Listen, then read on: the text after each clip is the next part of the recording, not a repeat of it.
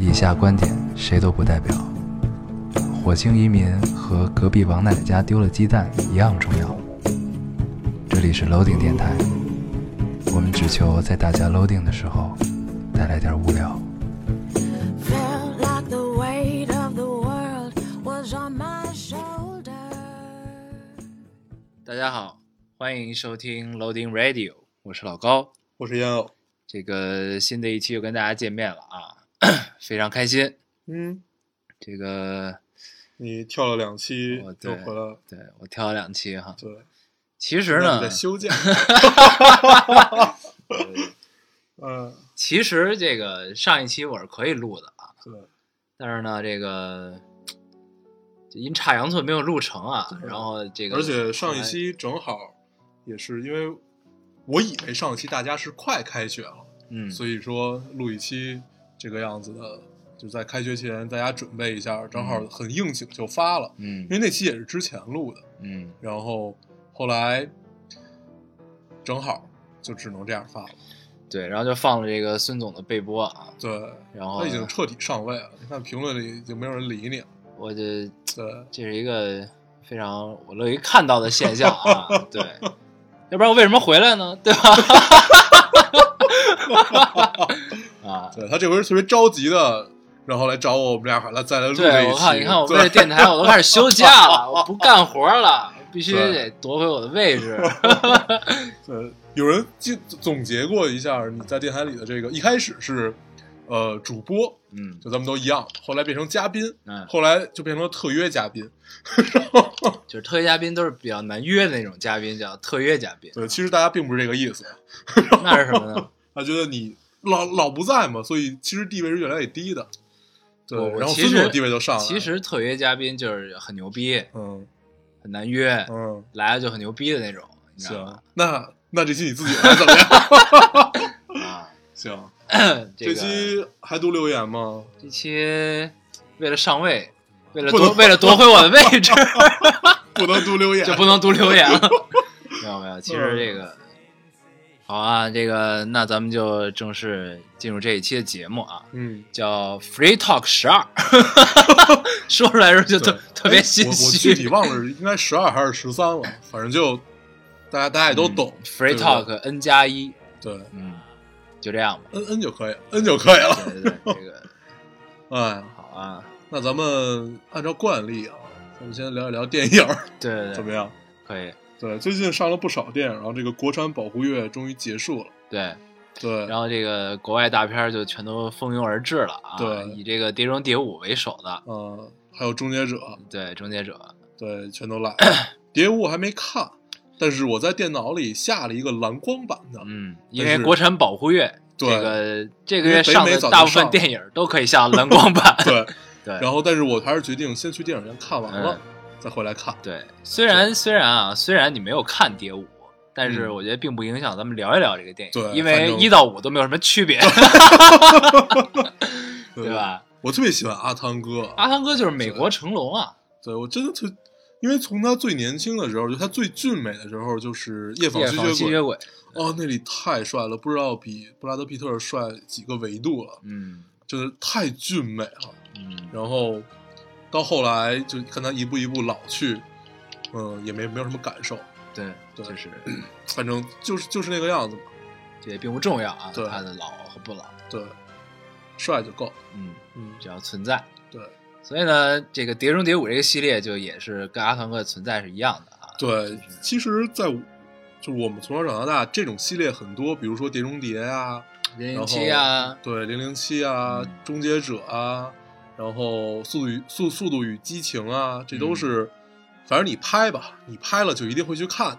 对看完了，其实多多少部都区别不大的，就是那么点事儿。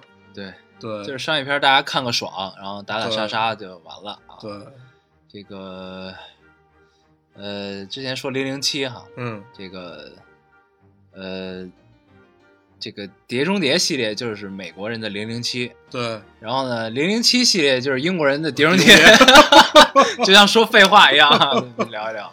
对，哎，那天我看了一个叫呃，那个那个那个片子叫什么来着？讲讲特工的，在英国。那个 Kingsman 那个是吗？Kings 啊，对对对对对对啊，Kingsman，哎，他叫什么来着？那电影《王牌特工》对王牌特工王牌特工。那是一个特别扯，但是特别好看，就是英伦范儿十足的这么一个电影，，对这个电影，很有范儿。这个电影很多人都特别喜欢，嗯，我真的是特，就真的是很喜欢这个电影，但是我看完这个电影之后，其实我的感受并不是特别好。是吗？嗯，因为它确实很扯淡，但是它一切的元素和一切，它状态是对，不，但是我的，你知道我的感觉是什么？就是，就这是一个又红又正的片子。不是不是这个，嗯就是它就这，因为首先它的背景是英国绅士的一个、一个基调，对，但是你就总会觉得这玩意儿它装逼没装到，就没装到位，你知道吗？嗯，我看这电影唯一的一个感受不好的就是，嗯，这电影仇富心理特别严重，嗯，对，但是他电影讲的就是一屌丝逆袭的故事，对，但啊但但是他一切的元素构成都是在炫富，嗯就是在炫牛逼，就这个是让让你感受很很不好的一个一个一个，但是剩下我觉得其他都还好，他的范儿很对，形式感很强，对结尾的时候就脑袋都爆的那对，种，而且讽讽刺讽刺英国这种各种制度也也很有很有趣，嗯。对，但是我的感觉就是这这玩意儿就是它既然是一个装逼格的电影啊，嗯虽然它是屌丝逆袭的故事，但中间就是其实各种逼格的存在，嗯就是装逼装的不够正，嗯，就是装的不够过瘾，你知道吗？就真对，的还还不够装，对，就是其实我我其实本着就是看你装逼，我看你到底能装成什么样的心态去看的，然后结果发现其实他并没有怎么装，就这种感受，就是反正我是不太好对这个感受。行，据说这片子还要拍二，希望他二能好好装一装。对，希望二可以多投一些资。对，其实一感觉嗯，挺小成本的，但是尤其投炸的那个，对，但是这块儿这个它它有一个模式还是挺值得借鉴的，嗯就是英国有一个呃奢侈品网站，嗯然后现在也是一个 A P P，就是奢侈品电商，嗯叫 Mr Porter。嗯，对啊，就是你给我推荐的那个，对，我给你推荐过那个。然后呢，但是它其实里边货不太全，嗯然后因为就这个有 S，就就是这个有地域的这个不同货的限制，就是为嗯什么这个国内大 IT、小 IT 不是大 IT 的存在，嗯，就是因为这个不同地区它同样品牌的货是不一样的。对然后呢，等于大 IT 的存在就是弥补了这个不同地区这，个货品不一样。是一个有点类似于沙龙性质的这么一个，它其实就是一，个买买手店集团，对你知道吧？说白了，二道贩子，对你，知道吧？行，嗯，这个咱们聊点别的，聊点别的。对，就是还是说这个他比较说到说到逼格这件事儿，他比较值得值得学习的一个，就是他开创了一个，就反正至少是我第一次见到这个模式，嗯就是因为它里面的所有装逼的设装备都是这个现实中存在的，嗯，比如说他的眼镜儿、他的手表、他的衣服什么的。对然后他跟 Mr. Porter 这个奢侈品电商合作，啊，开了一个品牌叫嗯 Kingsman 这还这个很有趣，就是能把周边玩成什么样。就，一说到周边，就是他开了一个实体店，跟这个合作，就是在他那个电影里的其中一家店铺上开的这家店。啊就这个事儿其实还挺有意思的。嗯，对，对，就是玩玩周边嘛，对就这是围绕一个电影做多少。嗯对，说到周边，咱们昨儿刚看一电影啊，那个小黄人儿，对，中翻译起来特别二，叫大眼萌。对，叫小黄人儿大眼萌。嗯，就当时我一看他这个中文翻译叫大眼萌的时候，我就有了一丝担忧，就是会觉得他，这电影不会是一个低幼向的电影。对，呃我特别怕翻译，嗯，就就是比如说有什么像贾秀妍啊、就这个，就 或者他师傅，啊，这这个样子，就是复复仇者联盟和那个那些电影叫什么来着？大家特喜欢的那个，哪个？也是漫威的，钢铁侠。不是那个上半年上半年。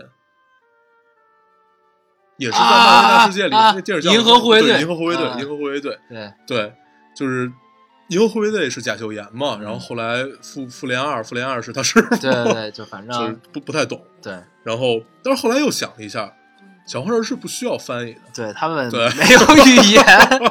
但是你会听到各种梗。对，嗯，就是他们的语，就是他们说的小黄人自己的语言，其实融合了很多国对对对。语言的那个，大经常家你还能听见对不起。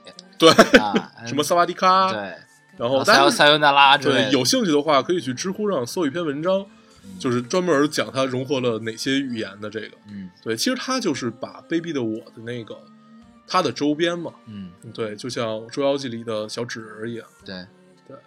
然后整个这个小黄人就相当于这个卑鄙的我前传，对，就是讲了小黄人儿它存在的原因，嗯就不是没有原因，就是它嗯存在的一个历史背景。对然后呢，就是没有，就是它从古就存在。对，就所有的 历史事件和王朝的结束，其实都是跟他们有关系。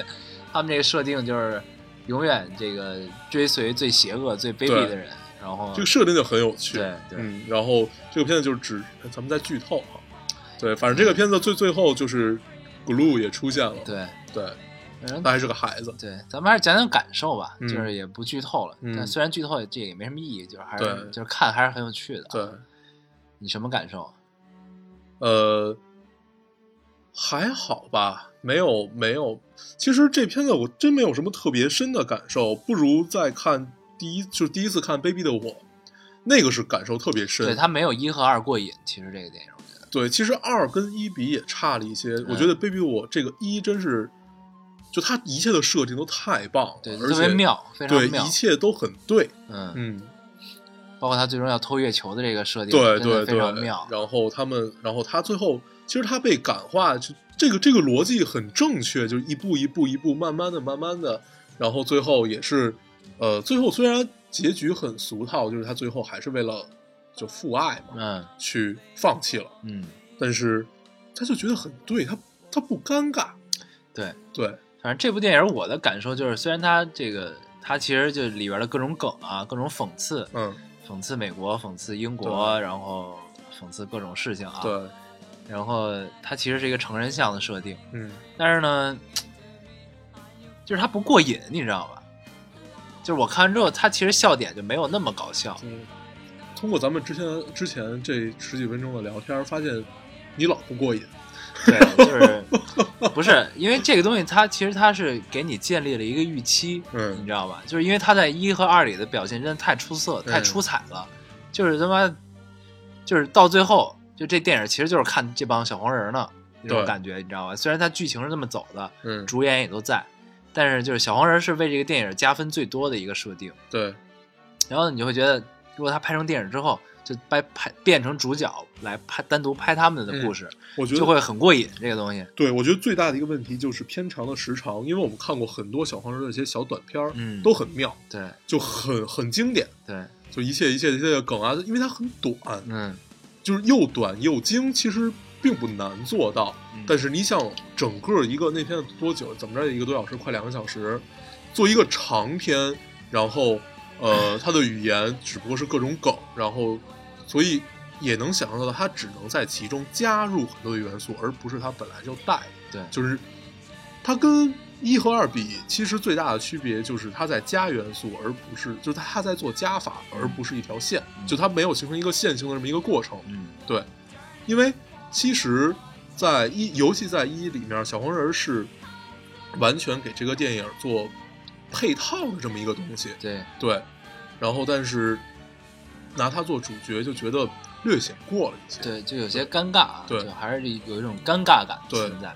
因为就是小黄人他在一和二里边的感觉就是这这这哥几个就是愣逼，对就特愣，然后又傻，然后对然后呢就还挺逗的那对种。，然后你赋予他，呃就是你如果想赋予他完整人格的话嗯，这是一件特别难的事儿，应该对但这里就是他的这个愣逼感其实就不是特别明显，对，尤其凯文，对，就是就是那个呃那长的那个啊对，对，就是反正就感觉就差点意思，嗯，但是就是他其实是如果真的有一些调整的话，就感觉其实还是可以很好的，但嗯是就是、就是反正这部是差点意思，这一感觉就是嗯嗯。没有这种东西一定会出二的，对。对，因为就这片子肯定赚钱，嗯，就小黄人这个元素就够了。而且我觉得小黄人本来对于这个来说就是个意外。对，对他肯定就是及及时的调整了策略，觉得小黄人很火，那我们有嗯能力呢，就再做一个小黄人的电影吧，对，就是一个意外啊。然后意外变成这样，就也是很正常的一件事儿啊可以。理解。对啊，这个咱们就不多探讨这个事儿。嗯，嗯，行，咱们聊完了常规项的电影，对，嗯，啊，还差一个，还差一个啊对对对你看，呃对，咱们上回聊的时候你还没你还没看《烈日我这回灼心看了啊，对，呃，《烈日灼心》感觉咱俩要撕一逼是吧？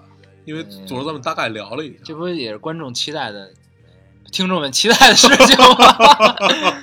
对，对，呃，呃，首先我觉得这部电影一般，就是看了，嗯我看了一遍还是两遍，我忘了，反正呃，电影看了，我是觉得确确实一般，就是嗯因为我我对这个电影期待极高，嗯对，因为我觉得他至少要拍成跟《白日焰火》的这个样子，嗯我觉得是符合预期。嗯对，但是最后看完了整个片子，你发现它的整个逻辑线是有问题的。我们不考虑它是为了过审还是什么这些的话，嗯它逻辑线就是有问题的。嗯我们就是哪怕你不考虑结局，嗯比如说很多人是没必要存在，嗯，最没必要存在的一个人是他那个房东。这个房东只干了一件事儿，就是引出了这个呃，最后段奕宏发现了这个直接证据。嗯对这个这个并并没有什么意义，他有很多，因为设定成段奕宏是一个很牛逼的人，可以一眼就看出来车上没有抢劫啊什么，就这样的一个人，对，所以应该有更妙的一种方式，就是更合适的一种方式去凸显这个事儿。嗯但是最后只不过就是直接的发现了，并没有什么意义。嗯嗯然后，呃，我还特意去看了一眼，豆瓣有一个影评在对比这个小说和电影之间的不同。嗯啊，电影里把这个房东的戏份削弱了很多，嗯对，所以意也就意味着他并不是一个特别适合存在这个电影里的人，嗯，对。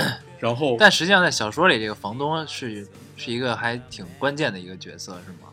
呃小呃，说我没看过。对，至少要在比电影里关键。我嗯我我也没看过小说，我只是看那个分析来的。嗯对，然后还有片子里高虎这个角色啊，高虎这个角色也很有趣。对，对，呃，也许是因为就他的戏份是被剪了很多吗？那我就不知道了。还是被改了？但是你看那个结尾，你就会觉得这这结尾是后加的吧？就是、嗯就连他都没有，就没就都没这人，然后就是他主观视角嘛，后来就跳了，就实际上他不是一傻子，对对吧？他智商一百六是吧？对，这主观花火就是这个主观镜头玩的还可以吧？就是它就像一个是一个特别花哨的这么一个举动，就是拿它当结尾其实是可以的，对，是是是没问题恰当。对，但是呢，就是就觉得有点耍心机的这么一个意思。对，对对，然后，嗯、然后我们对比一下《白日焰火》啊，《白日焰火》最后的结尾是啊，你还你一直没看是吧？对我一直没看《白日焰火对，《白日焰火》的结尾大概就是》，你点在给我剧透？吗？点呃，其实剧不剧透无所谓，但是我不想听剧透。对，大概就是这个样子啊。他最后就是点了一下题，然后在白日里放焰火。对，但是放的那个情景一切都很对。但是这个剧透好像也并没有什么卵用对啊。然后，嗯、因为《白日焰火》整个他想表达的就是一种在，它整个的氛围是一种在东北这种严寒的情况下，然后爆发出来的荷尔蒙的这种激烈，然后又伴随着各种杀人案、碎尸案的这种血腥，嗯，然后他其实想直接剖析的是人人性的阴暗面里的善良和阴暗面里的善良的阴暗，嗯，这个就很有趣了。嗯就他剖析的很到位，嗯但是在《烈日灼心》里，嗯、人性太简单了。对，这个这这个表达是合适的，就他描写的人性是相对简单的。嗯对，嗯呃，也许是因为要过审，嗯，他等于把最后很多话说的非常暧昧。嗯，对，对首先我觉得是因为这个事件，它就是一个就比较暧昧的事件，你知道吧？嗯就是就是实际上就是电影的结尾是不是这三个人是元凶，对，对吧？嗯他们只是那个把那个姑娘弄死了，对，而且事实上也不是三个人，只是就邓超扮演这个小峰，对把这个姑娘就强奸了嘛。，对，强奸过程中姑娘就就心脏病发。对，嗯然后这个，对我觉得首先是因为这个事件的根基就是一个过不了审的根基，嗯但是呢，导演的发心可能是希望能让更多人看到他，嗯，所以他做了妥协，你知道吗？对，有可能。对，就是他，当然就是你最终他拍出来的素材是怎么样的，然后他是一个什么发心去剪的，咱们都不知道嗯这个事儿。反正我知道的一些信息就是，这个这个电影是在一三年的时候拍的，哦，因为怎么像无人区啊。在一三年的时候拍的，然后是在超哥拍那个《分手大师》之前，啊这片就已经拍完了，然后到今天咱们才看到。嗯就是你就可见中间的过程，其实应该我觉得是一个非常痛苦的和不断说服自己的过程啊。其实如果这个片子在两年以前放，就跟无人区如果在拍出来就放了，嗯，给中就是给我们的感受应该是完全不一样。对，因为就是近两年吧，近两到三年，中国观众的这种就是观影水平呈几何数的往上涨。嗯对，而且就大大家越越来越愿意去电影院看电影，而且越来越去愿意去评价电影，对，这是一个好现象。嗯呃，咱们之前聊过无人区哈，嗯对，无人区这个电影太有野心了，对，但是它如果在三年前或者四年前上，就是对，现在上就有点过时了。嗯对，其实也许《烈日灼心》是一样，对。嗯，然后，但是我是觉得，就是就如果你知道这些背景故事之后，你再去看这个电影，其实你就会觉得，就这是一个不错的电影。嗯明白吗？就是，呃，它其实也是探讨人性的善和恶究竟是怎么界定的这个事儿，你明白吧？对就是因为它的 最后的落点是为了他们为了这个孩子，对，为了这个孩子去选择不愿意让这个孩子生活在痛苦里，对去选择牺牲，对，嗯，对，但是其实、其实啊，其实我觉得，如果他们这三个人跟这个孩子之间的感情的描述再多一些的话，对，这就是就我刚才想说就的，其实就可以立住了这个事儿。对这个，嗯，这个是完全不够的，就是嗯这个落点其实是完全不够的。但其实、呃特别，你啊说，这其实就是这三个三个爸爸跟这个孩子之间的感情，其实描述不是在于篇幅的多少，嗯，是需要有一到两个事件。能、嗯。能足以支撑他们三个人之间的，就是足以能告诉大家，这些事件是值得这三个爸爸为这个孩子牺牲的，就够了。我觉得也许是事件，也许是镜头感，也许是呃氛围或者一种状态，就是他们跟孩子之间这这种状态对。还不够，对，所以，然后整个通篇下来最大的逻辑漏洞就在于这里。嗯，呃，与与其说逻辑漏洞，不如说是一种一种虚无感，就是这种感情的虚无，然后导致一个三个人去，就其实类似于自杀的这种这这这么嗯这么一个行为嘛。对，对，呃，并立不住。嗯，对，就为什么就不懂？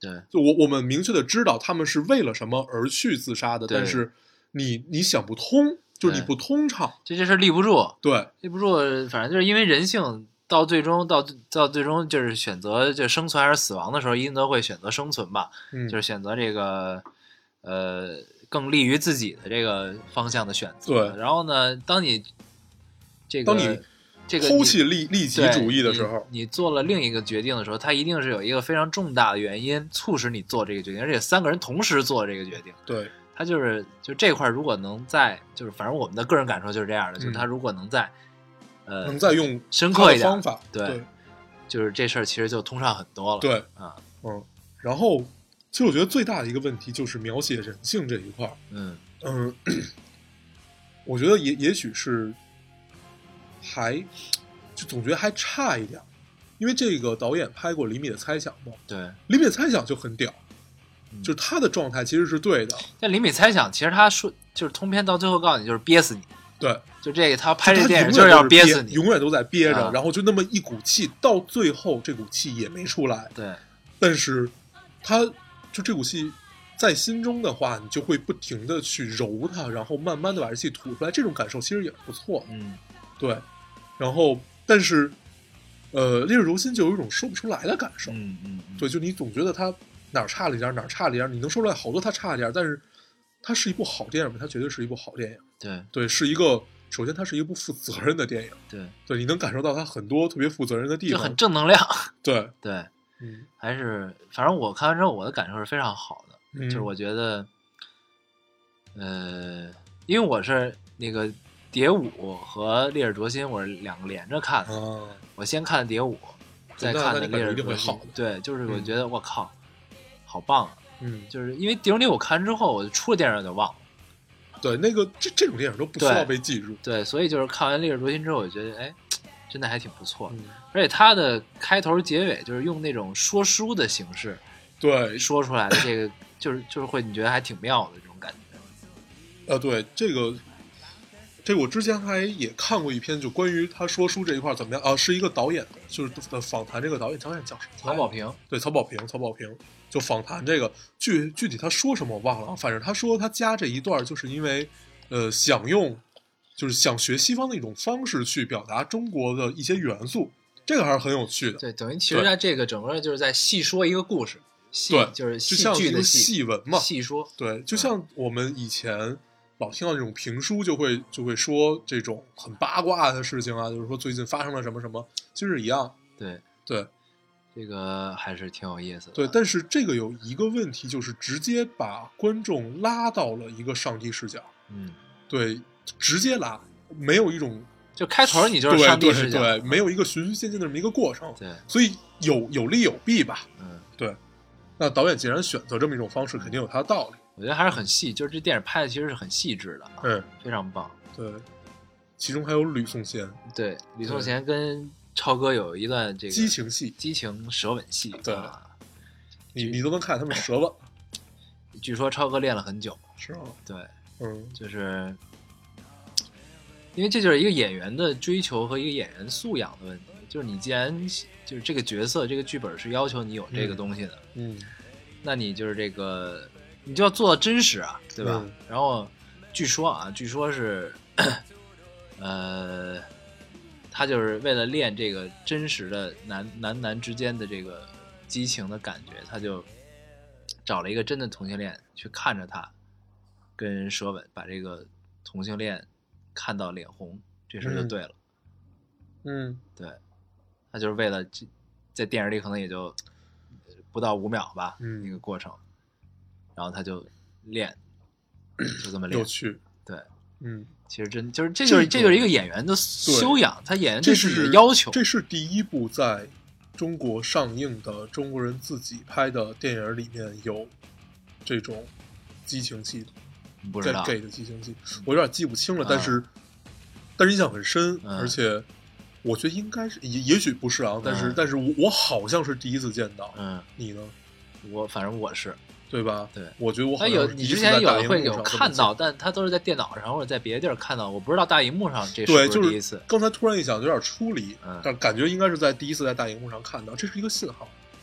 我觉得这个信号还还是很好，对很不错的一个信号。嗯，对，对然后那个 这个电影就是一个男人戏嘛，这些主演就在都飙戏，对，都都得了这个最佳上海国际电影节啊，最佳嗯男、男主对，三个人一块儿得，上电就跟自自己跟自己玩的游戏一样，对。对，三个人全得了，一起得的，对，嗯，还挺好的，对。嗯。然后，嗯，其实这个片子里主要飙戏的两个人就是段奕宏和呃邓邓超。嗯。然后看完这个戏，我就更喜欢段奕宏了，嗯。就一切都很对，嗯，然后演技也好，然后就是就是他跟就他跟邓超这个 CP 感，你知道吗？哦，对，就是其实因为我之前听说这个镜头里有这个电影里有就男男的激情戏，然后呢，因为我我也不知道是跟谁，我只知道超哥有，但是另一个人我不知道是谁，我一直以为他是跟段奕宏要怎么样，对，直到李颂贤出来，对，就是 等于其实到最后，这个段奕宏对邓超的这个情愫，就是这第两个人在戏里角色的这个情愫到底是什么样的，其实他也没有说清楚。对，这是一个很暧昧的一对点。呃，这个导演这个功力很好啊，嗯就是把这个玩的特别到位，而且他到底是点到为止的感受特兄。弟之情啊，上下级之情，还是那个男男之情？嗯，这个其实就是都能看到，这还挺有意思嗯。对，我觉得其实更多的应该是男男之情吧。从他在百叶窗里不停的每天去看，哪个人接他，对，啊，就应该能看到，就是他通过眼神能表达出还就还挺明显的，就是吃醋嘛。对，因为这个这个很有趣。对，行。哎呦，烈日灼心，咱们聊完啊，这不还看了一个《终结者》。啊，对，还有中间最近看了好多电影啊，对，上上周嗯我们嗯，就看了《终结终结者》，其实也没什么可聊的，对但是唯一一点可聊的就是，我们都以为最后施瓦克辛格会死，对，就是这个这个可能真的要结束了，对，但只不过他是升级了他而已。升级了啊，他经历了二十年，他终于升级 了。从 T 八八百变成了 T 一千啊，嗯，这个总算这记忆都没有消失，对，就是里边有好多熟悉的桥段啊，都在拼。凑出来的。对，但是反正我看五的感受比之前的感受都好。是吗？对，就是我的感觉是施瓦辛格他因为老了嘛，嗯他之前的很多就是终结者之外的戏，其实他找不到自己的位置。嗯，然后但是对，我看过他之呃之外金蝉脱壳之类的，都就我都没看，，反正我是觉得他在《终结者五》里就是就找回了自己。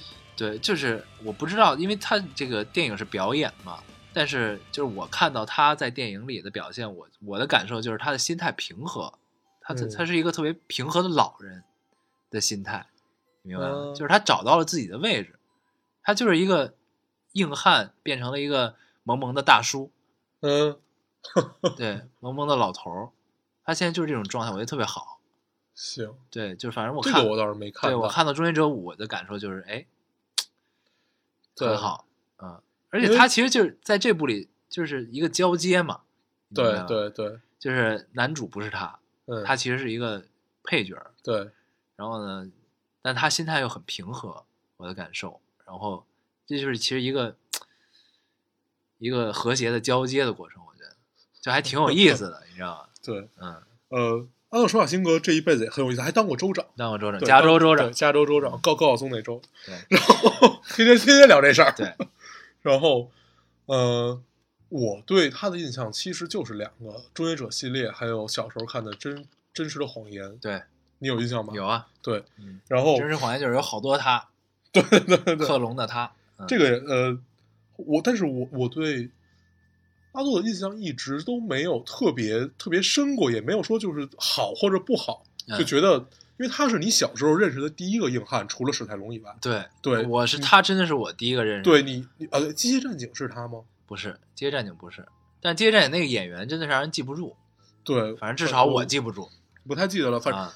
就是你小时候第一个西方英雄，反正我们小时候是一般都是他。对对，从真实的谎言到终结者，对，我幼儿园开始看《终结者》的，嗯，那差不多嘛。，对，录像带那会儿，我操，就特别喜欢，然后呢跟着哭还。嗯，就觉得他不能死啊什么的，然后就记得他那个手最后进入岩浆里的时候，然后那个就竖大拇指那块儿，嗯就就就就真的是忘，不了。那个那个也都是电视史上经典镜头啊。对，非常对嗯。然后，其实我看五最重的一个感受就是，嗯，也也许真的快拍不下去了。嗯嗯它是一部好电影啊，是一部成功的商业片儿，嗯但是他现在已经选择用很多以前的元素去凑一部电影了。嗯嗯对，这这个这个感受其实是很不好的。嗯如果这个系列还想延续的话，其实应该有一些更新的东西，嗯，主角不换啊，这些都无所谓。但是它它它得，哪怕你大大的架构都不变的话，但是它得新。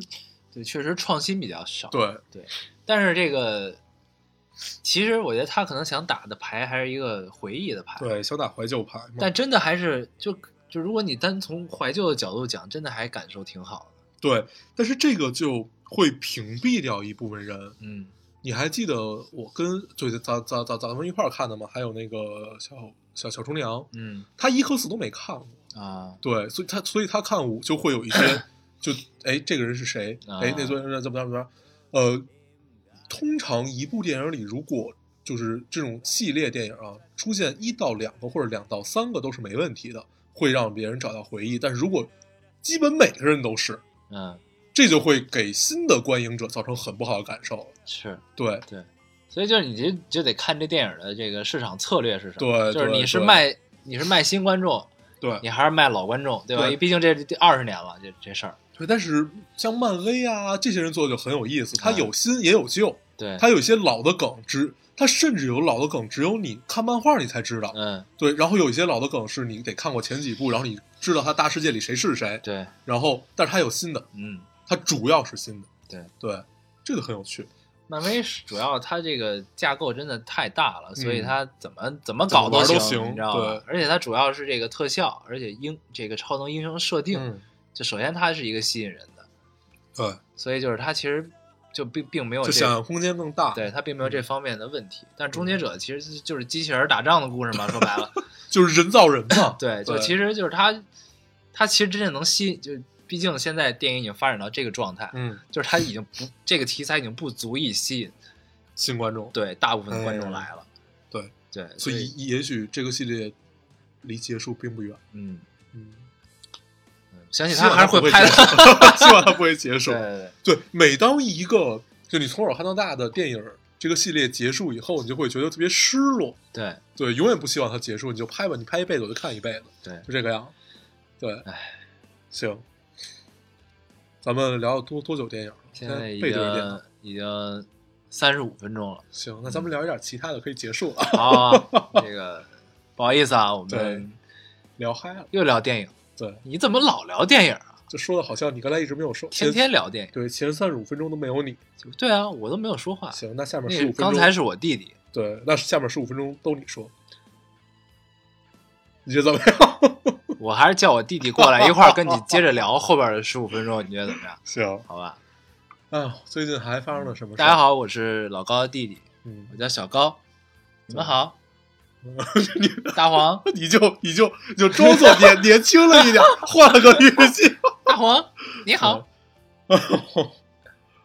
这个不是他弟弟，这个这这个是他 gay gay 弟，嗯，对你还是变回来，咱们来吧，来吧。对你还你还是变回来有胡子的状态。对对，这个啊，咱们聊什么呀？后边最近发生了什么事儿？最近我搬了新居，对，搬对，我们现在就在他的新居，对，刚刚还发了一个微博，对，嗯，很有趣啊。对，然后我我给大家透露一下这个地址啊，对？他在北京，对，嗯，然后大家有兴趣可以过来，大家有兴趣可以过来做个客什么的，对不对？对，行，你你答应了是吧？嗯行，行，然后最近好像最最近阅兵刚结束，嗯，虽然已经结束了 快两周了，别刚结束了，行吗？对啊，但是我们之前一直没有录，对，对，我们聊聊一下吧。嗯，那天你在北京吗？阅兵那天在啊，在吧？嗯，三号在，对，但那天在工作，嗯，嗯，我没看，你看了吗？没有，我真是一眼没看，对，我也是一眼没看，但是我看了一些看了一些图片，嗯，对，就是都都是吐吐槽那个各种摄影有问题的，就是据说、是这是永恒的问题，对，据说这个就中国这个摄像真是醉了，就是各种机位都不靠谱，是吧然？后怎么样？但是就像转播奥运会一样，对对对对对对，就所有外媒的都特别屌，但是这回好像没有外媒，不知道。应该有，因为咱们邀请了国外很多国家过来，对，那也也许转播权都是咱们的，那不一定。对，不知道。然后反正这回好隆重，就知道好好隆重。对，但是其实啊，就是作作为这个非军事迷，嗯你去看这些阅兵的照片，你会发现，哎，怎么都一样。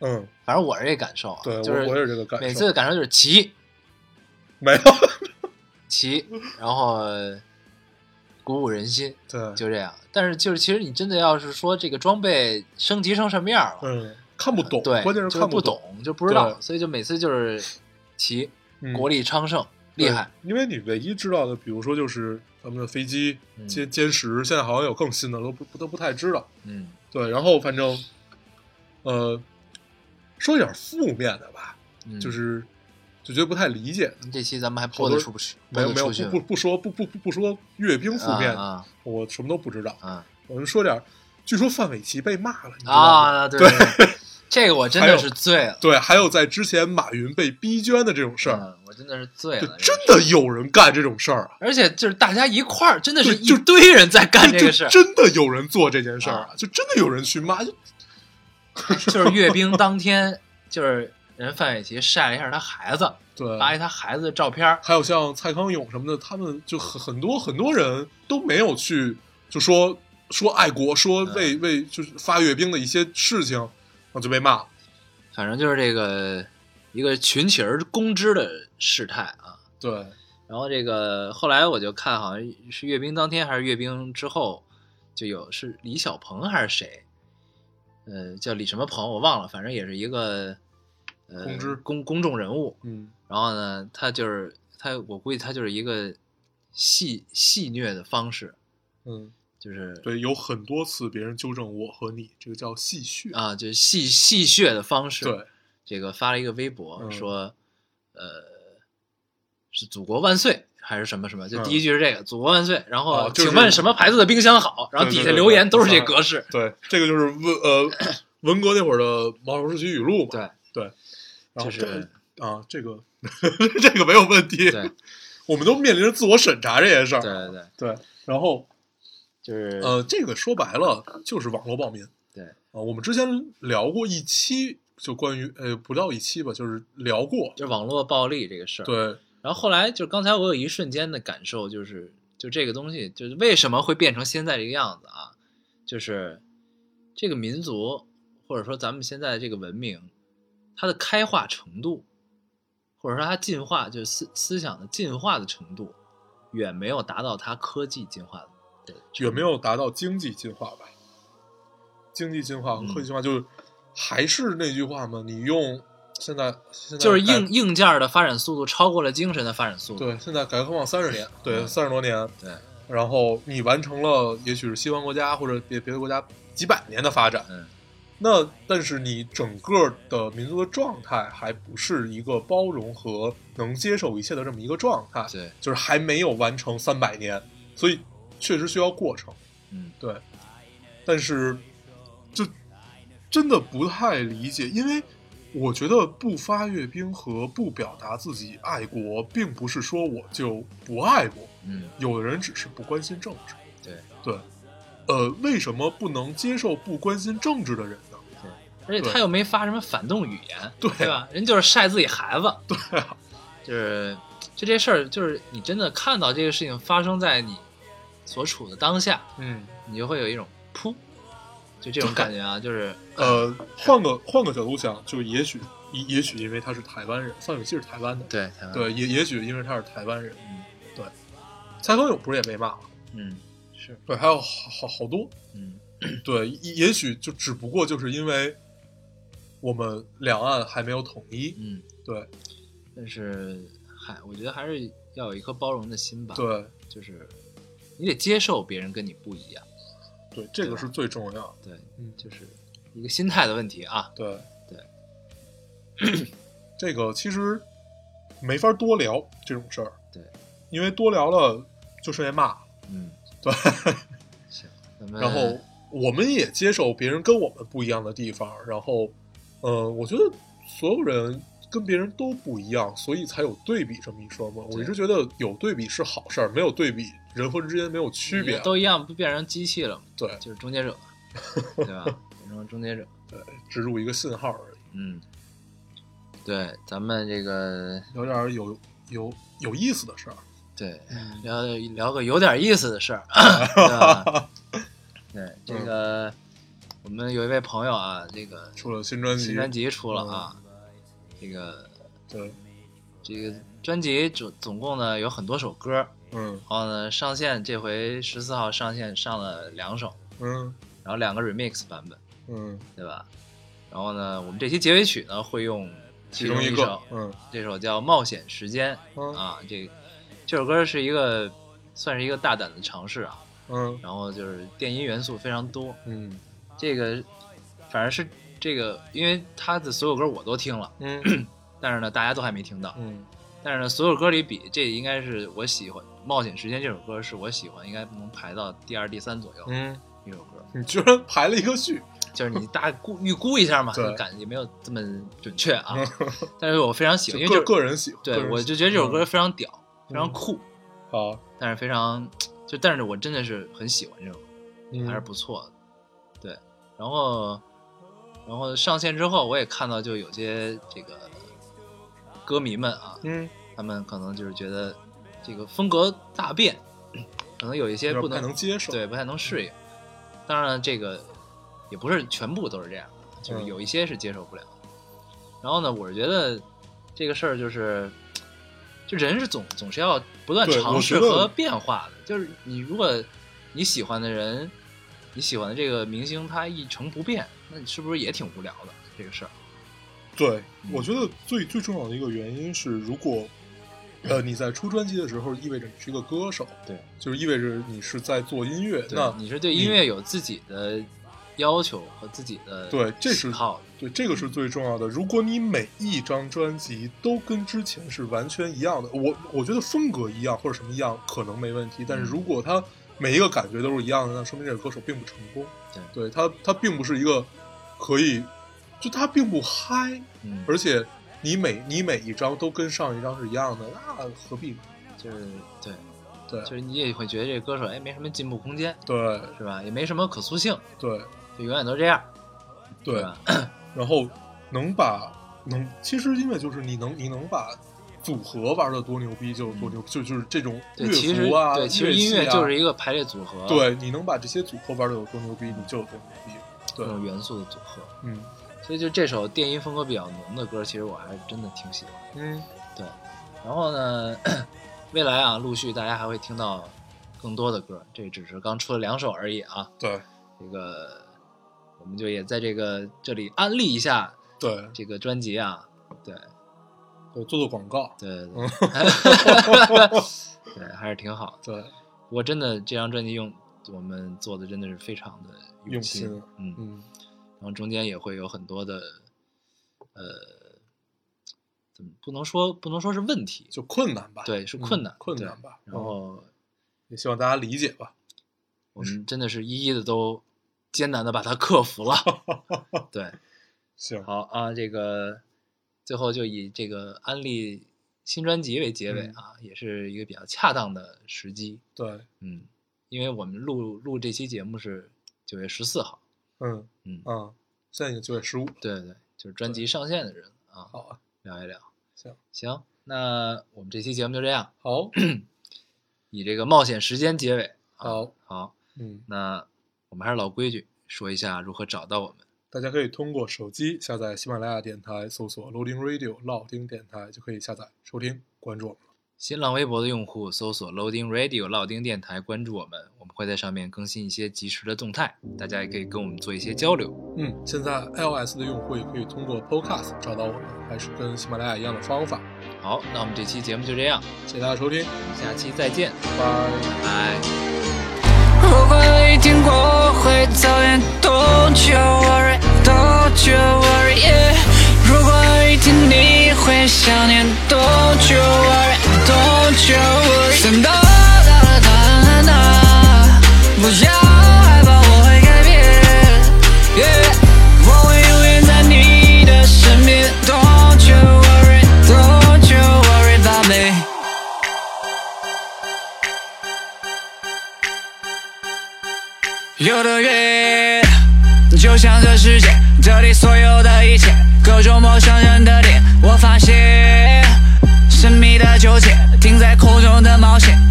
静止的世界，魔术电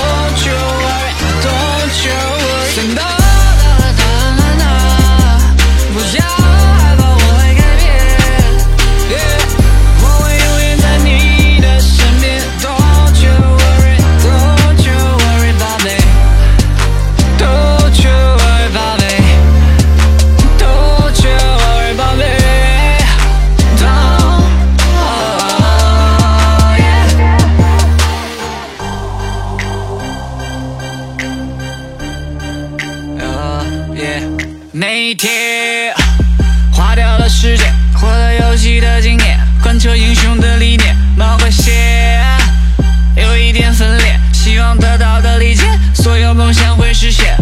某时点燃会，有点热。海岛船到去限，天堂始终要。